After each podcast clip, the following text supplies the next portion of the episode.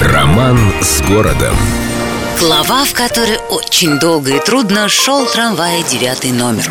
Казалось бы, закономерно, если новаторство первым появляется в столице. Но с трамваями Петербурга вышла неувязочка. Впрочем, тоже закономерная.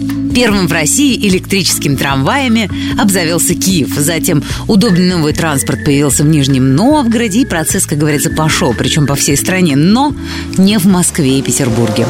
Если киевляне начали кататься по рельсам в 1894 году, то столичные жители опробовали трамваи только в 907 когда 19 сентября от главного штаба до 8 линии Васильевского прошел таки первый петербургский трамвай. Словом, столица отстала на 13 лет от своей империи. Нет, указ, конечно, издали, честь по чести. Более того, в 1898 году все права на конки перешли к городским властям. И вот сейчас-то мы прокатим вас всех на трамвае, сказали власти, и немедленно принялись использовать в хвост и в гриву эти бедные конки. Ну, знаете, может, и устаревшее предприятие, но зато крепкое, устоявшееся и прибыль верная. А трамвайное сообщение еще устраивать надо, знаете, хлопотно, дорого, рельсы какие-то. В общем, только через 4 года после Москвы Петербург таки обзавелся системой трамвайного движения, которая к 80-м годам прошлого века достигла таких масштабов, что оказалось в книге рекордов Гиннесса